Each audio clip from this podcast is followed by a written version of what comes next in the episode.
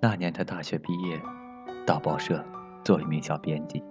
他不大爱说话，一个人静静的编稿，或静静的看英语书。同事们知道他在准备复习考研，还知道他会间隔着收到北京一所大学的来信。信是一个男生的，他在拆信时会流露出一点无法掩饰的热切。几页纸，却看得忽悲忽喜。这一切，都悉数收入了他的眼底。他们的办公室隔着窄窄的走廊，他偶尔抬起头来向对面望去，他就快速地把视线转到别处，似乎只听得到自己的心跳。目光游移中，忍不住猜测着，他是在看自己，还是在看自己办公桌前摆的那盆茉莉？茉莉有半人高，枝叶扶疏。满株翠绿，正是要进入花季了。他小心地把茉莉搬到他面前，拜托他替他照看一下。他要去异地采访一个多月时间。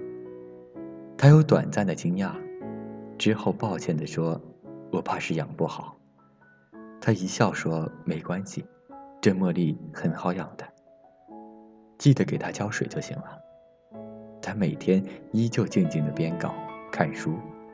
再有空闲，就是不忘为那盆茉莉浇水。茉莉长得很快，那些柔嫩的枝条受了蛊惑般没有规律的疯长。奇怪的是，却不长一个花苞。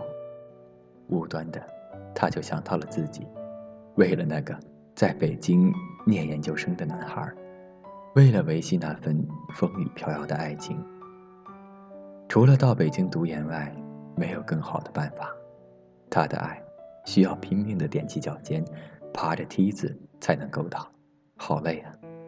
他采访回来了，他抱歉地说：“对不起，我没养好，只长叶子，不开花。”他依旧一笑，走到茉莉前，仔细的去折那些新梢，说：“这些太长的部分要掐掉，否则是不会开花的。”他的心一痛，眼里忽地就有了泪。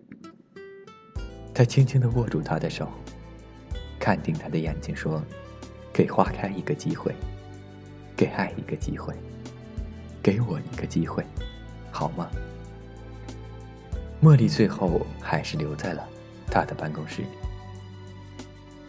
谁愿意呢？愿意在一个人的空房？谁愿意孤单的，只相信自己的力量？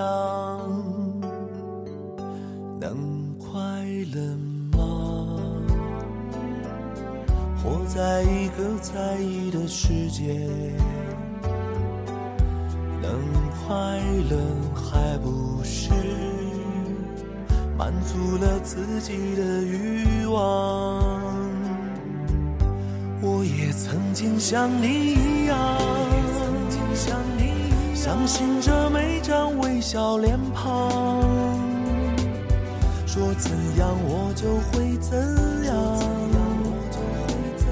忧伤也单纯的忧伤，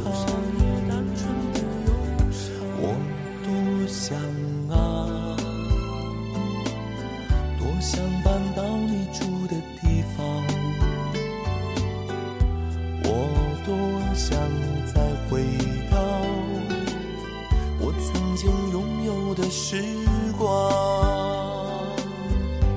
我也曾经像你一样，想度过不一样的时光，为何不能飞到天上，闪亮着单纯的善良？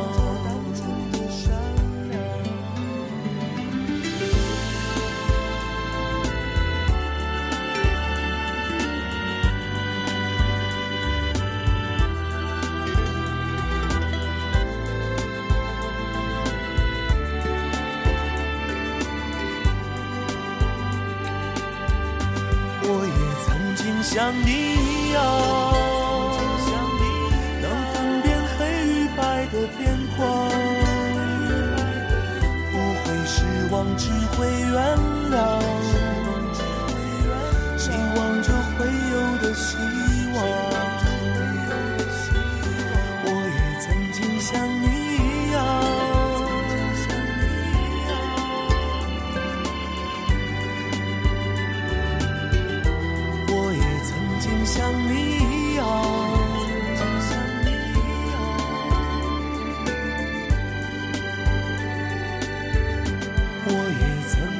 让你。